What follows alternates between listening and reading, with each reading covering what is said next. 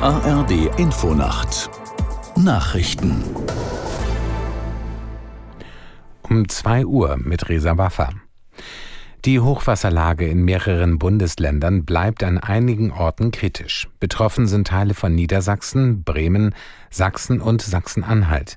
Aus der Nachrichtenredaktion Peter Behrendt. Mehrere Gebiete an der Weser, der Aller, der Elbe und ihren Nebenflüssen sind vom Hochwasser bedroht. In Lilienthal bei Bremen steht das Wasser an der Oberkante eines aufgeweichten Deiches. Unter anderem in Pferden und im Kreis Celle in Niedersachsen mussten Anwohner ihre Häuser verlassen. Auch die Pegel der Elbe bei Magdeburg und Dresden stiegen am Abend weiter an. Probleme gibt es im Bahnverkehr. Reisende müssen sich wegen des Hochwassers in einigen Regionen auf Verspätungen und Zugausfälle einstellen.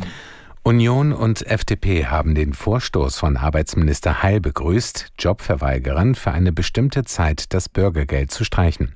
Der sozialpolitische Sprecher der Unionsfraktion im Bundestag Stracke sagte den Funke-Zeitungen, Solidarität sei keine Einbahnstraße.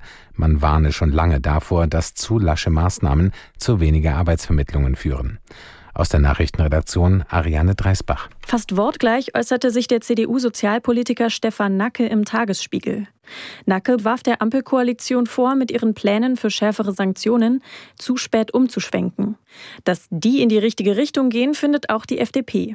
Der Sozialpolitiker Karl Julius Kronenberg sagte dem Tagesspiegel, der Abstand zwischen Löhnen und Bürgergeld müsse spürbar sein und die richtigen Anreize setzen. Scharfe Kritik am Vorstoß des Arbeitsministeriums kommt hingegen von Sozialverbänden.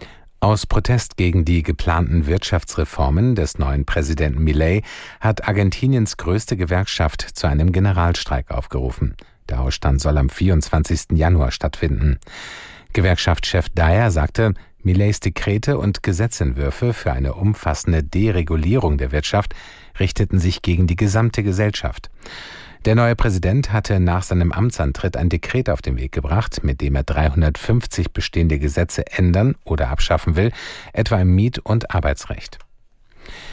Der deutsche Skispringer Andreas Wellinger hat die Qualifikation für den ersten Wettbewerb der Vier-Schanzentournee gewonnen. Wellinger siegte in Oberstdorf vor seinem Teamkollegen Karl Geiger. Dritte wurde der Slowene Peter Preutz. Mehr als 16.000 Zuschauer verfolgten die Qualifikation. Das Auftaktspringen findet heute statt. Das waren die Nachrichten.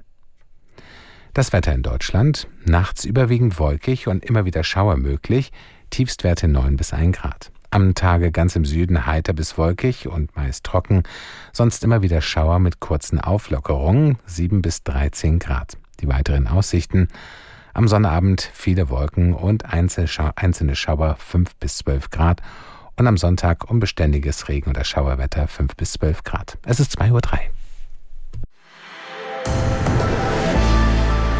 Der Verkehrsservice in der ARD Infonacht. Und der hat eine ganze Menge zu melden. Wir haben zuerst eine Gefahreninformation. Die Un Hochwasserlage, die bleibt angespannt. In einigen Regionen wird sich die Lage wegen steigender Pegelstände verschärfen. Besonders betroffen sind folgende Bereiche, nämlich weite Teile Niedersachsens, in Nordrhein-Westfalen die Kreise Soest, Herford, Recklinghausen und Steinfurt, Teile von Rheinland-Pfalz, in Sachsen-Anhalt, der Landkreis Mansfeld-Südharz und in Thüringen die Landkreise Nordhausen, Köfhäuserkreis und Mining. Bitte treffen Sie Vorkehrungen, meiden Sie tiefer gelegene Räume. Das Betreten von Deichen und Überflutungsgebieten ist untersagt und in Windenhausen im Landkreis Nordhausen sollten Sie Ihre Wohngebäude weiterhin nicht betreten. Dann noch eine Unwetterwarnung für den Harz. Es treten bis Samstagnacht oberhalb 1000 Meter orkanartige Böen mit Geschwindigkeiten von bis zu 120 km/h auf. Achten Sie bitte besonders auf herabstürzende Äste und Gegenstände.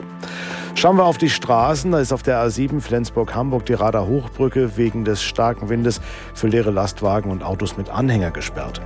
A31 Gronau Richtung Oberhausen zwischen Leckten-Ahaus und Gescher-Coesfeld Sperrung nach einem Unfall. Und ebenfalls gesperrt wegen eines Unfalls ist die A31